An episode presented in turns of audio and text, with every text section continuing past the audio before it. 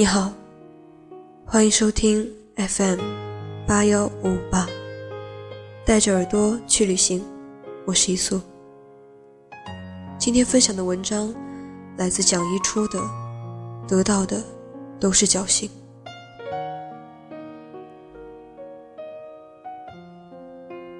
那时候，我脑子里总想着，考完后要写长篇大论来祭奠逝去的岁月。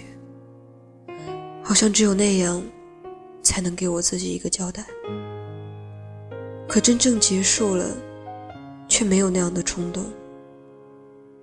结束了的高中生活，像一块打磨圆润的琥珀，再怎么把玩，也触碰不到曾经像眼泪一样的树脂。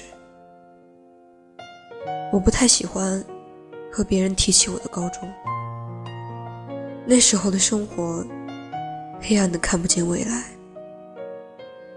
在高中，我最怕的就是闹钟铃声。每天早上醒来的第一件事，就是在大脑里搜寻课程表，看看这一天有哪些课可以睡觉，给自己一些心理安慰。喜欢上课吃东西，只要不注视老师的眼睛，就可以不被批评。我一直活在自己的世界里，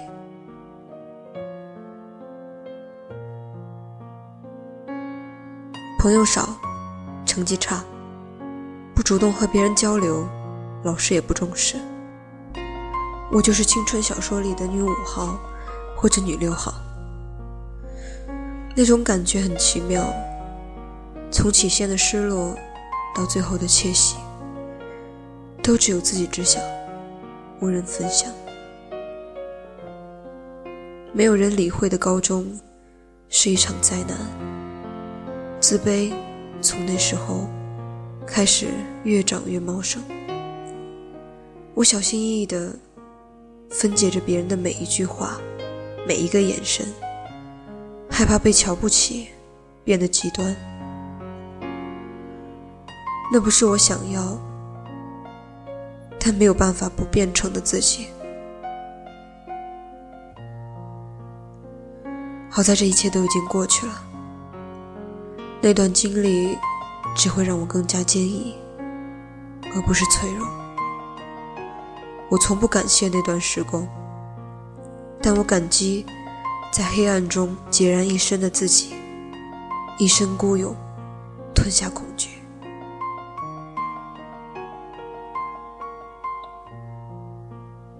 压力最大的就是高四，所有人都知道我复读的原因是认定了上戏，几乎所有人都觉得认定了就是信心十足，就是不可能考不上，甚至还有人说以你的水平玩一年照样考得上，只有我自己知道我还差得很远。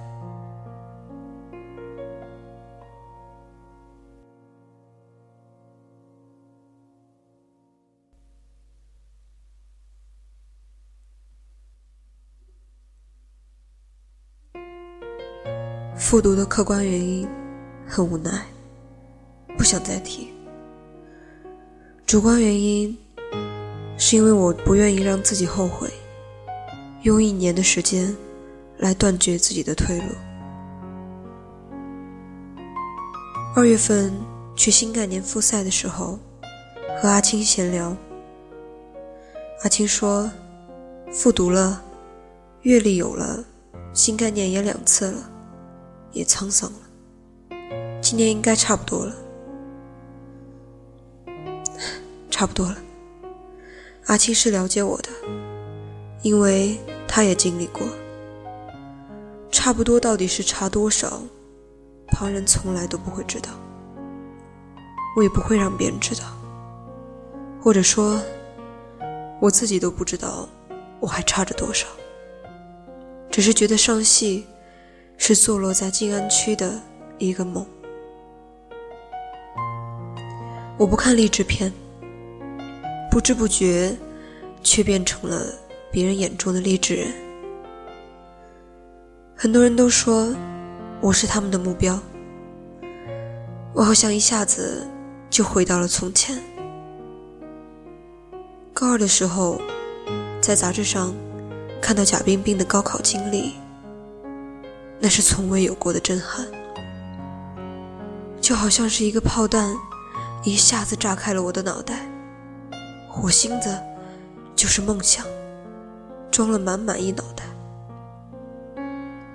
高三去考商系，阿青找到了贾冰冰，跟我讲解考试事宜，见到了真人。卷发红唇，风衣长靴，美艳不可方物。我要考上戏，很大一部分原因是因为他。后来在杂志上看到贾冰冰的文章，她说自己考上戏是因为张小涵，被张小涵的魅力所吸引，为自己树立一个标杆是极其正确的决定。我们都做到了。和自己喜欢的人师出同门，新概念同门，商系也同门。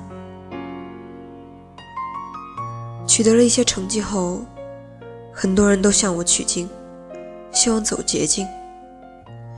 我没有办法告诉别人怎样才能入围新概念，也不知道怎么解释如何才能考进商系，只有不停的说，这些都靠运气。